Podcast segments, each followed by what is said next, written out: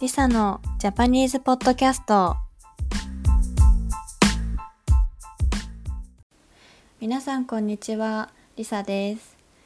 今日は2月2日ですね。旧正月、えー、中国とか韓国は旧正月のお休みの方が多いですかね。はい。皆さん明けましておめでとうございます。今年も良い1年になるように祈ってます。はい。はい、ということで今日は2月になりましたけど前回テーマをお知らせした通り今日はバレンタインの話をしたいと思います。皆さんバレンタインデーの思い出はありますか？私は後で話します。ちょっともったいぶって後で話すんですけどじゃあまずバレンタインデーは何の日かっていうのをねちょっと見てみたいと思うんですけどバレンタインデーとはちょっと Google 先生に聞いてみますね。バレンタインデーとは毎年2月14日に世界各地で恋人たちの日として祝われている恋人や夫婦がお互いの愛を確かめ合う日です。とのことです。そうですねなんか恋人たちのイベントっていうイメージが強いと思うんですけどまあ世界のバレンタインデーといえば基本的に男性から女性に何かプレゼントをするあのことが多いみたいですよね。えっと、私はカナダに留学してたんですけどカナダにいた時はバレンタインデーになるとなんかバスにお花とかなんかプレゼント素敵なプレゼントを持ってるなっていう感じの男性が乗っててあ今日バレンタインデーだからまあ、彼女の方とか奥さんにプレゼントするのかなっていうなんかそういう男性を見たのが懐かしいですね。はい、でここから本題なんですけど日本のバレンタインデーですね。日本のバレンタインデーは、えー、どんなことをするかというと日本では女の子から男の子にチョコを渡して告白する日ですね。そういう文化があります。なんか他の国はどうだかわからないんですけど日本はあの女の子から男の子に告白するっていうことがちょっと珍しい。今の人は分かんないですけど私がそうですね私の時代というか 私が学生だった時は、まあ、大体女の子から告白するっていうパターンは結構少なくてまああの男の子が告白してなんか付き合ったりとか、まあ、そういうことが多かったんですけど、まあ、そうですねそんなバレンタインデーは女の子が女の子でも頑張って気持ちを伝えられる日みたいな感じです。なんかバレンタインデーの日にチョコをあげれば特別な告白の言葉とか言うのはちょっと恥ずかしいその日にチョコレートをあげればイコール好きですみたいな意味になるのでバレンタインデーはそうですねチョコを作って男の子に好きな男の子にあげて告白するみたいな習慣が日本にはあるんですよね。うん、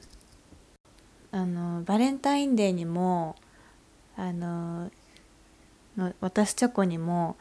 実はいろんな種類のチョコがありましてなんか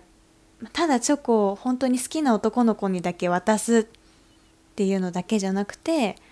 なんか友達にあげたりとかお世話になってる人にあげたりもするんですけど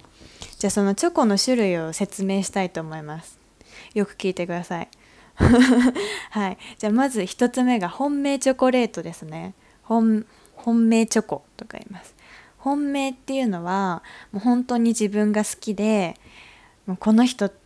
に気持ちを伝えたいっていう意味で渡すチョコレートを本命チョコって言いますね。それがまあさっき言った女の子から男の子にチョコを渡して告白するために使うチョコレートそれが本命チョコですね。まあ、うんそうそうでその次に多いのが義理チョコかな義理チョコ義理チョコっていうのはまあ、別に好きだからあげてるわけじゃなくて普段お世話になっている人に感謝の気持ちをあの伝えるためになんかお渡しするチョコレートっていう感じ。例えば仕事の上司とか、まあ、職場の人ですね。に渡すチョコレート、まあ、これは結構賛否両論あると思うんですけど、まあ、本当に渡したい人はね渡せばいいんですよ。なんかこのバレンタインデーをきっかけにあのいつもお世話になってるのであの感謝の気持ちを伝えたいっていう人は渡せばいいと思うんですけどなんかもう会社によってはその義理チョコを渡すのが当たり前になっていてなんかもうバレンタインの季節になったらあ会社の男性の方にあのチョコレートを買わなきゃいけないから女の人は大変ですみたいななんかまあちょっとそういう風潮も、まあ、なきにしもあらずで、まあ、日本の文化ですよねそれも一つの。それが義理チョコですね。でそで3つ目が友チョコっていうんですけど友チョコは友達の友ですね。友達にあげるチョコレート、まあ、あの例えば私とかは、まあ、中学高校の時とかうーん男の子あんまりあげなかったんですね別にちょっとそんなまああげたい人もいなかったのかわからないですけどあげなくてでもバレンタインのシーズンになると、まあ、そういう好きな子がいない女の子も自分でチョコレートを手作りしてあの友達同士で交換するのが友チョコって言いますね。そう。であとはなんか自分チョコとか言ってもうここ数年私は 自分チョコしか買ってないんですけど、まあ、その名の通り自分自身に買ってあげるチョコレートちょっと美味しいチョコレートとかちょっと普段は買わないようなお高いチョコレートを買って自分で食べて美味しいなって満足する日ですね。満足するチョコですね。うん。バレンタインデーの歌とかもあってもうバレンタインデーのシーズンになると必ず絶対に流れる歌っていうのがあるんですけどそれがあの Perfume の「チョコレートディスコ」っていう曲でもうなんかその日本のそのバレンタインデ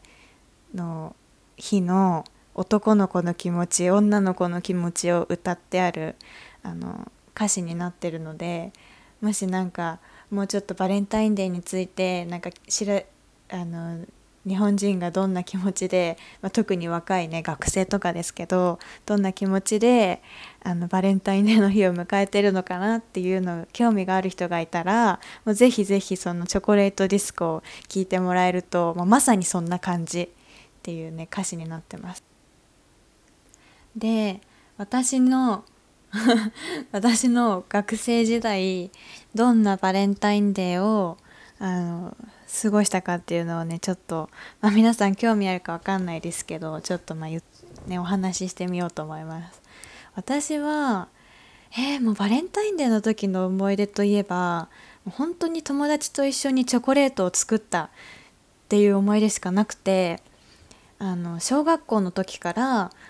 バレンタインデーの近くになると友達のお家に集まってみんなで何人くらいかな？5人くらい仲のいいお友達で集まってでみんなでチョコを作るんですよ。って言っても本当小学1年生とか7歳とかすごい子供なのでお父さん お母さんに手伝ってもらってあの板チョコをあの小さく刻んで湯煎で溶かしてで100均とかに売ってるアルミホイルのなんかハート型の型とかにチョコレート湯煎で溶かしたチョコレートを流し込んで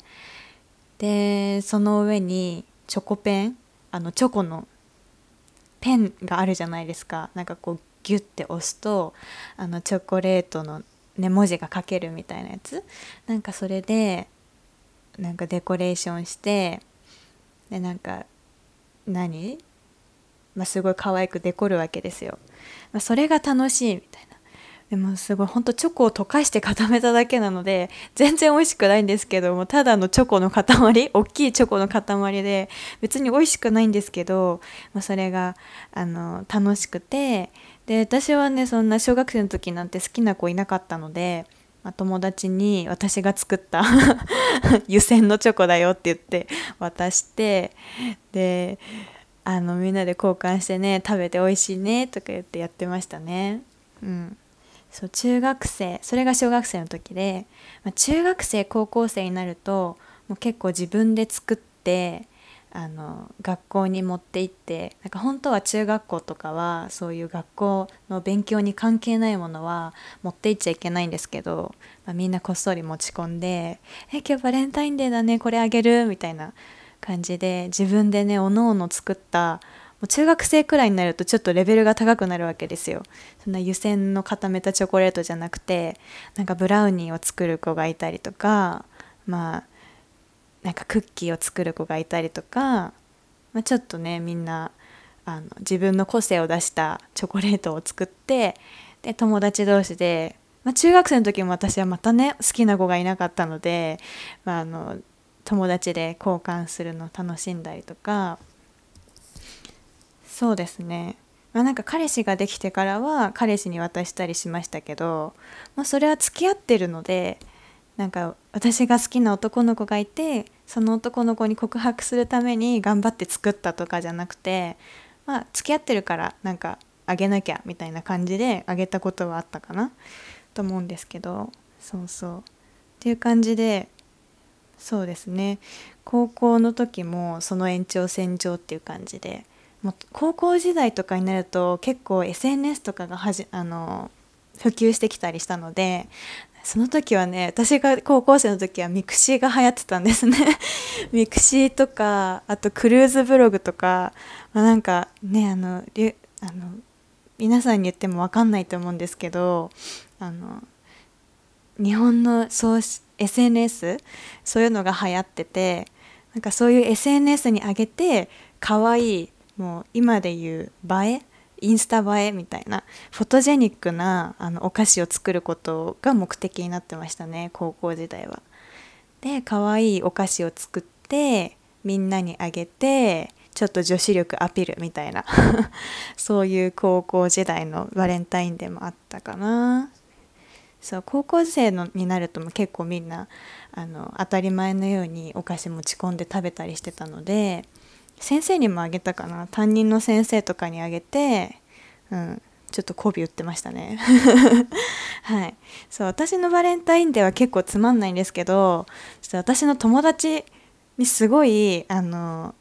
もうザ日本のバレンタインデーみたいな女の子が男の子にチョコをあげて告白するみたいなのをやってる友達がいてその子がねすごいのが何がすごいって10年間連続で同じ人にあげてたんですよ。でそこでなんかいつか付き合うとかじゃなくてもう10年間ずっと片思い。